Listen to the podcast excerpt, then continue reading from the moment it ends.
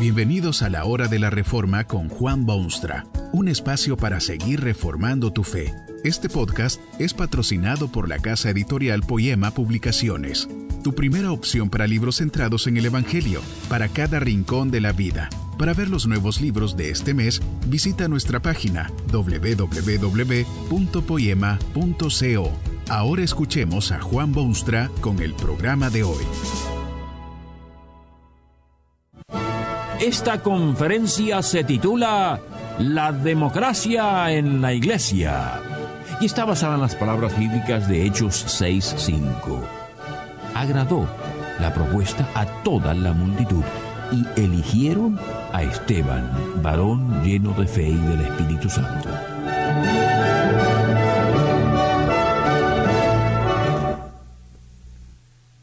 El jefe indiscutiblemente soberano de la Iglesia es el Hijo de Dios, el Señor Jesucristo, Rey de Reyes y Señor de Señores. La ley indiscutida de la Iglesia es la palabra de Dios, toda la palabra de Dios y nada más que la palabra de Dios. Su fuerza impulsora, el viento que llena sus velas por el mar de la historia, es el Espíritu Santo. Estas verdades están ampliamente confirmadas por las Santas Escrituras y por la tradición y son aceptadas por millones y millones a través del mundo entero. Hay en todo ello, sin embargo, un elemento nublado, dudoso, misterioso, si se quiere. Todo ello se refiere a fuerzas invisibles o intocables. Señor Jesucristo, las Santas Escrituras del Espíritu Santo. ¿Cómo puede una organización, cualquier organización plantada en la Tierra, gobernarse a sí misma, ser dirigida, crecer y hacer impacto con dirigentes tan indefinibles como esos? Si usted consulta y analiza y cosecha lo que la palabra de Dios dice sobre este importante tema, se dará cuenta que el asunto no es tan fugaz o resbaladizo, sino que la Iglesia tiene y debe tener funcionarios bien concretos, con tareas bien definidas y responsabilidades perfectamente claras. Usted descubre en las escrituras que hay, en primer lugar, lo que en griego se llama presbiteroi o episcopoi. Los dos términos significan aproximadamente lo mismo, aunque técnicamente uno significa ancianos y el otro se define mejor como supervisores. En el libro de los Hechos, que es la fuente más fértil de información sobre estos temas, usted ve que en el capítulo 20 los apóstoles mandan llamar a los ancianos de la ciudad de Efeso. Y luego, al hablarles, les dicen que sean cuidadosos por todo el rebaño en que el Espíritu Santo os ha puesto por obispos. Ancianos y obispos son la misma cosa.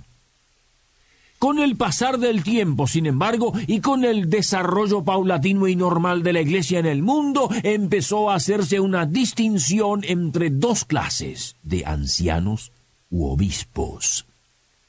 Cuando el apóstol Pablo fundó y luego visitó iglesias, según lo relata el libro de los Hechos, usted ve que insistió siempre en que se designasen ancianos que tuviesen responsabilidad sobre las congregaciones, una especie de supervisión sobre la membresía que iba siempre en aumento. Al escribir a su amigo Timoteo, el apóstol también le ordena que en su jurisdicción se respete a dos clases de ancianos, los que gobiernan bien y los que trabajan en predicar y enseñar. La función principal de estos funcionarios de la Iglesia es la de gobernar el rebaño de los creyentes, supervisar su desarrollo espiritual, observar que se cumplan los deseos del Rey Supremo, amonestar a los equivocados y errantes, ir en busca de las ovejas que se apartan del rebaño del Señor.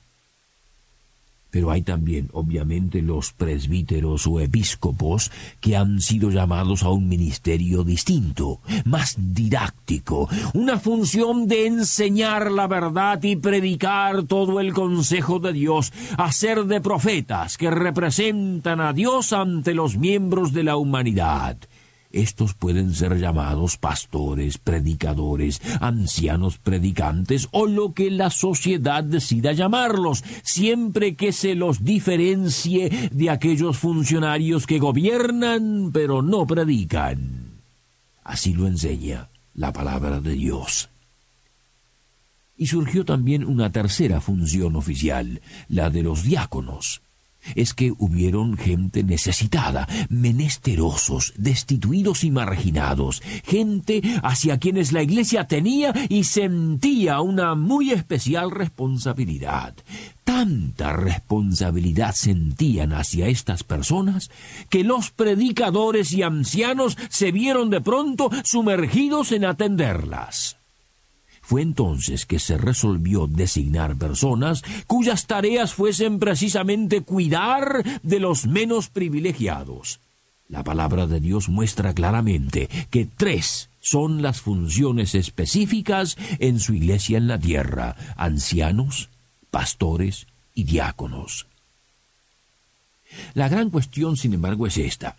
¿Cómo llega alguien a ser anciano, pastor o diácono?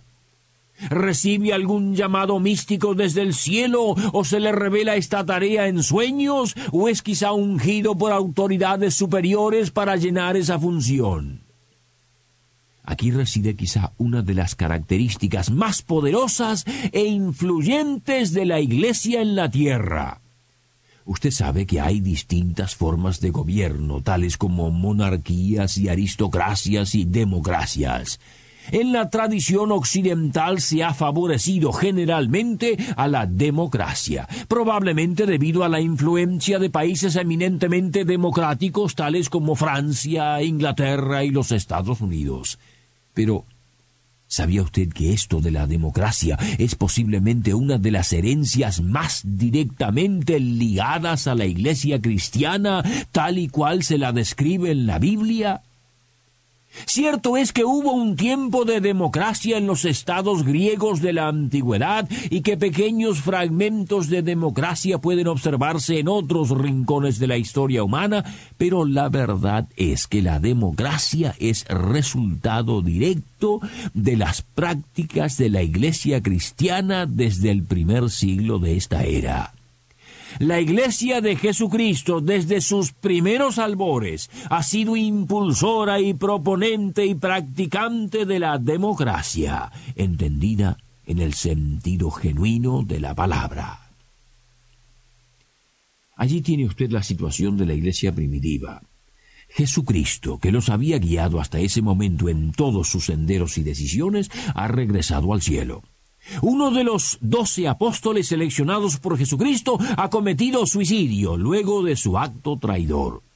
Los apóstoles suman solamente once y deberían ser doce.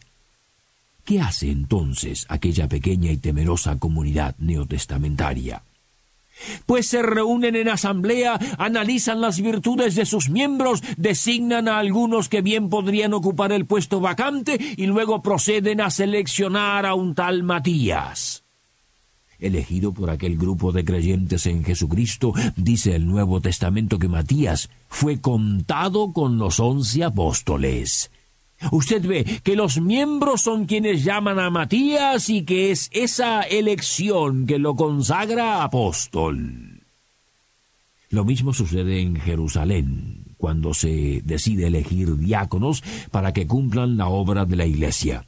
Dice el relato que cuando surgió el problema, los doce apóstoles, evidentemente Matías había ya sido incluido en el número, convocaron a la multitud de los discípulos ya no era un puñado de hombres y mujeres sobrecogidos por el miedo, sino una inmensa multitud, y es a esa multitud que se le sugiere la conveniencia de elegir o seleccionar a algunas personas que sirviesen de diáconos. Fue así que eligieron a Esteban y a Felipe y otros cinco compañeros cristianos, la democracia en la iglesia desde aquel momento hasta el presente. La Iglesia Bíblica ha sido siempre y sigue siendo cuna de participación ciudadana, de responsabilidad personal y escuela práctica del hombre que ha perdido el camino. Es por esta razón que a veces dan ganas de sonreír o de llorar. Al ver pueblos que quieren democracia e instituciones democráticas o todo lo que la democracia ha legado a otras tierras, pero sin la experiencia previa de la fe cristiana y de la función cristiana dentro de la iglesia cristiana. ¿Será posible la democracia bien entendida sin aquella otra experiencia que libera a la persona, la hace responsable ante Dios, la impulsa hacia la superación, no por fuerzas externas, sino por impulso propio? Esta es una pregunta que bien vale preguntarla y, si es posible, contestarla. Otra forma de hacer la pregunta es esta. ¿Puede el hombre ser libre, verdaderamente libre, sin una transformación personal bajo el poder de Jesucristo? Tantísima gente quiere ser libre, pero a su manera personal. No están dispuestos a pagar el precio que la libertad generalmente requiere. Usted no puede ser libre, libre de verdad, aparte de Jesucristo, del mismo modo que es difícil entender la democracia si no se ha conocido primero que la persona es tan digna que por ella el Hijo de Dios está dispuesto a buscarla como un pastor que busca su oveja perdida. La verdad es esta sea usted monárquico o aristócrata o anarquista o demócrata, debe usted primero prestar atención a Jesucristo. Si Él lo libertare, será usted verdaderamente libre.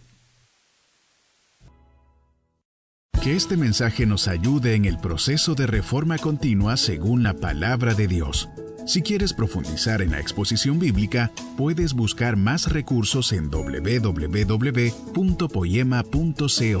Allí encontrarás libros que te ayuden a entender la palabra de Dios y aplicarla a tu vida. Poema, el Evangelio para cada rincón de la vida. Nos vemos en el próximo episodio de La Hora de la Reforma con Juan Bonstra.